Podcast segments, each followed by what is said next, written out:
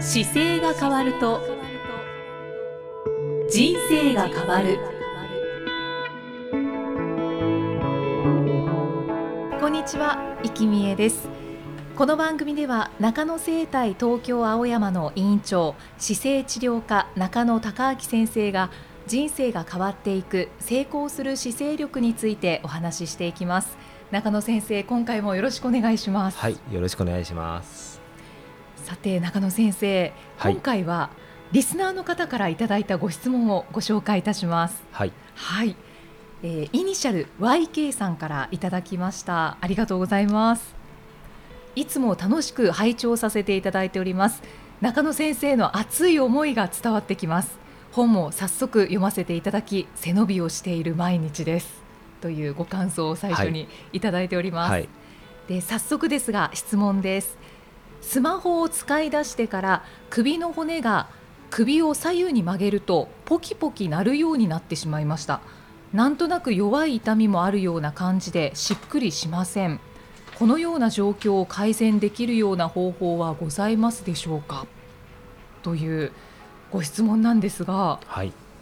中野先生これまずあのポはキいポキ鳴るようになって、はいしかも弱い痛みも感じてるっていうことなんですがはい、ポキポキ鳴るのってやっぱりいけないことですか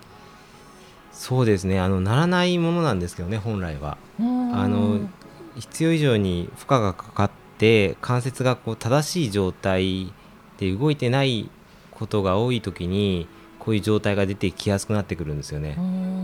あの本来関節って一個の骨と骨が合わさって、その間が関節になってるんですけども、その部分がしっかり正しい状態だったらどの角度に動かしても音も何もしないんですよ。あのしっかり前後も左右も回ることもできるという状態なんですけどそれをちょっと例えば曲げた状態でいつもずっと使ってきていると、曲げたままの状態でこういるのが長すぎるためにですねその状態からこうひねる時にちょっと違和感というかつ使ってない動きになってしまうんですよね。ちょっと話がずれはるいかもしれないんですが、大体あの指の骨をポキポキ鳴らす人ってはいいますよね、はい私もちょっとたまに鳴らしちゃうんですけど、はいはいあれも本来なら本当はならないものなんですかえっとそれは指の関節なんかだと鳴らす時に引っ張るかはい曲げるかっていうことしますよね、はいそうはすいると過剰に一定のいつも使ってる動き以上に動く時に音が出てる感じの動きになるんですよねでみんなしかも体中どこでも実はその音は鳴りますあーでも正常な動きをしてい正れば常な範囲内だと音はしないんですよねあじゃあやっぱりポキポキ鳴るようになったってことははい、異常な動きをしているちょっといあの必要以上に負荷をかけて関節を使っているっていうことの一番目安になるところですねうーんであの自由自在に関節ってもともと動いているんですけどもはいあの例えばそうですねベアリングみたいにこう真ん中にです、ね、360度こう自由自在に動けるものがあるとしたら、はい通常その状態が真ん中だとしたらですね傾いて例えばいつも倒した状態だけで使ってることが多くなると今度後ろに行けなくなってたりするんですよ関節が。ああそこがあの実はこう音を引き出してくる原因の中ではい1個と1個のだけの関節じゃなくて組み合わさって例えば首でいくと7個の骨が順番に、まあ、首って言われてる場所に7つあるんですけど骨が、はいそれが順番に組み上がっていて本来1個ずつの正確な動きっていうのはもう角度が全部決まってるんですけども。それのあの明らかにそこの一部分だけで使い続けていることによって伸ばせなくなったりあーうん正しい真ん中に持ってきづらくなってたりするんですよねうー。んじゃあ一定の動きはい、をずっとし続けた結果そそうのですね、そうですね、いつもその一定の動きはをいしてないところに動かした時にはい、ポキポキになっちゃったりとかなりやすくなってるんですよね。あー七例えば7つある関節のうちの上2つが動かなくて下3つがもう動かなかったら真ん中だけで動きますよね、ははそういう時に問題を起こします。うーんなるほど、まあ、7個あれば7個ともが適度に動いていれば本来例えば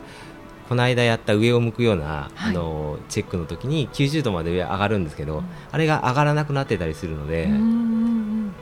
じゃあそれは本当にやっぱりあの動かし方にそうです問題があるってそうこでとですすね。だからざっくり言うと例えば7個ありました1個が10度ずつ動きますっていう時に70度動くじゃないですか、はいはい。その70度の幅が下3つが動かなくて上上2つも怪しかったら2個だけなので20度しか動かないわけですよ、うんうんそれが細かく1個ずつ動かない時に起こってくるんですけど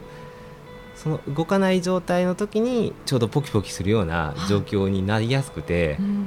うでんそのほ直し方としてはその動かなくなってるその3つと2つを動かすようにするとその音はちょっと消えますおーしかも弱い痛みを感じてるっていうことなのでそうですねだからなのでいつもあの毎日同じ状況であのスマホを多分使うケースが多かったんだと思いますねこの方だとあーじゃあスマホのはい見方が悪いってことですか、スマホを見るための位置が悪かったんだと思います首に対してあ首が正しい状態というのでいくとまっすぐこう立った状態なので、まあ、いつもの背伸びあの状態ですけど、はい背伸びを背中に壁があるようにつけていただいて身長をこう起こすようにしますよね、うんあの状態の目線の正面にスマホがあれば首首にい対して負担かからないんですけど、あ通常自分の目線の前にスマホを持ってきてる方がやっぱり少ないのーではいちょっと推測だけですけど多分このご質問いただいた方もその角度よりはるかに下でうんあでもの絶対そうだと思いますもうほぼほぼはい90%ぐらい、もう99%ぐらいはだいたい そうですあねの手を上に持っそうてっですてねの、顔の前にスマホそをうで持すねってくるんではなくて、はい大体やっぱり手が楽な方はいそうですで見ねてしまいますよね。はいですから首がこう首の後ろがはいピーンと張ったそう状ですね態になりますよね。今今ふと思いついたんですけど、はいこれ持ってる時にスマホ持ってもらって見てる時に、はい目線をスマホから横にはず右に行っても左でも外してもらった時に、はい自分の靴が見えたらまず間違ってますねああわかりやすいです。 はい、そういうことですはいね。、そうするとやはりちょっと目線の位置が下がってますから、はい、あの自分の靴はまっすぐ身長を測る時に自分の靴見えないじゃないですか、見えない。なので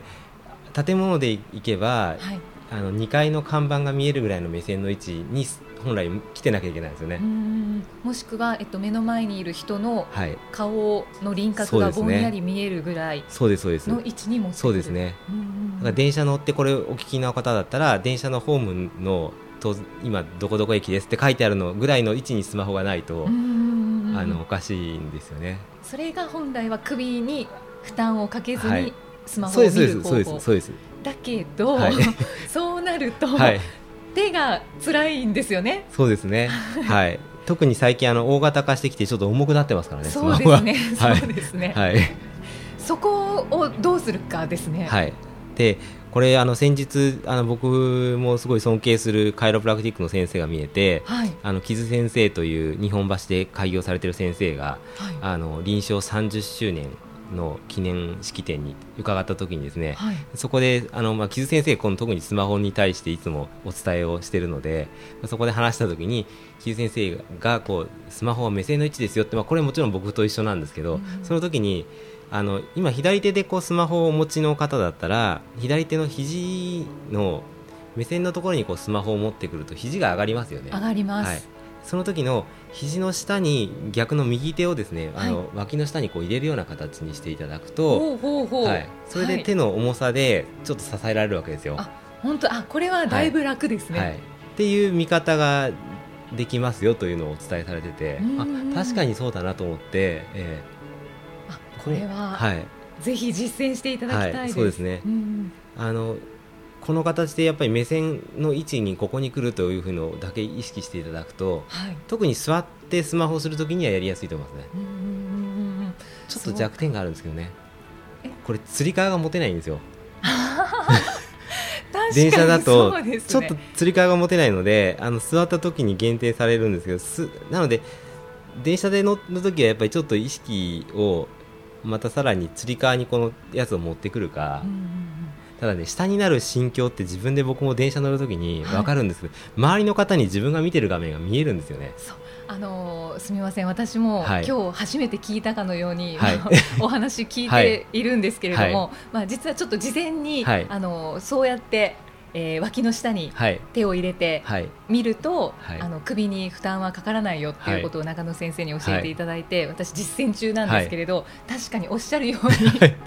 あの私の見ているその画面を後ろの人とかに見られているんじゃないかっていう,、そうちでょっすとそうですね不安は感じますね、はい見られますよね見られてますかね多分見られると思います あの僕もなんか何見てんだ今だとあのちょうどゲームが流行っててはいはい いろいろ歩いてる時にされてる方なんかみやっぱり画面何見てるのかなって気になって見るので、うんなので、ね、いずれは多分メガネタイプのような形で、はい自分の情報が目の前で映るだけになるとは思うんですけど今のスマホっていうのはやっぱりこの今の歴史の中でちょうどこう出来上がって今現在2016年現在はこれだけ復旧してますけど、はいあと何年か経ったらみんな持ってないかもしれないですし、そうですね、はい、もっと便利になってるかもしれないんですけどこのような形のにやっぱり一時的に体をダメにしないようにするというのが、うんはい確かに確かになのであの100点が多分ないんですけど、はいこのまずいなと思ってどこで見たらいいかなっていう意識だけ持ってていただくと、まあ、見せてても気にならない画面とあの 見せたくない画面ってやっぱりあると思うのでう、ん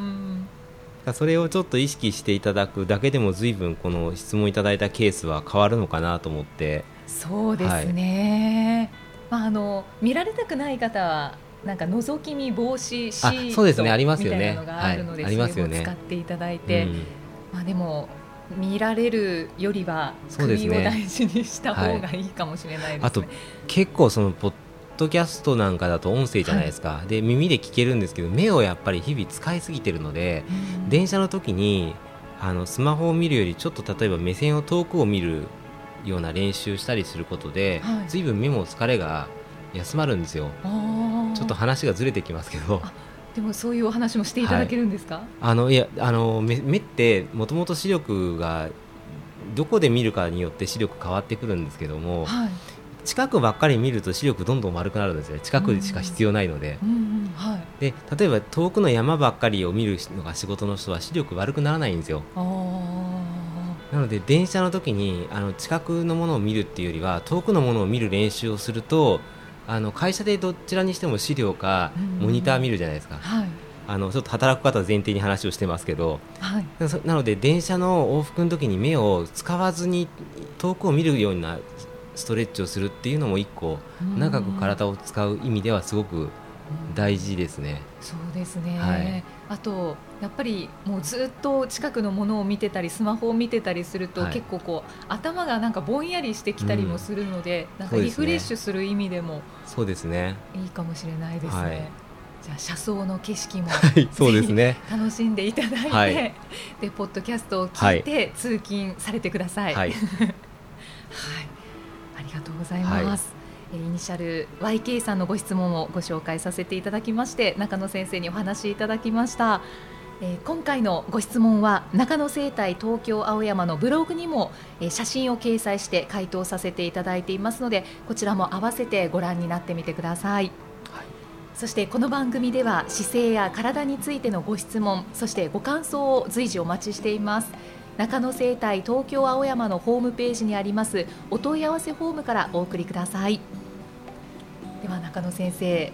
最後の締めのお言葉、お願いいたしますあ締めの言葉の前に一個だけ、はいあのブログが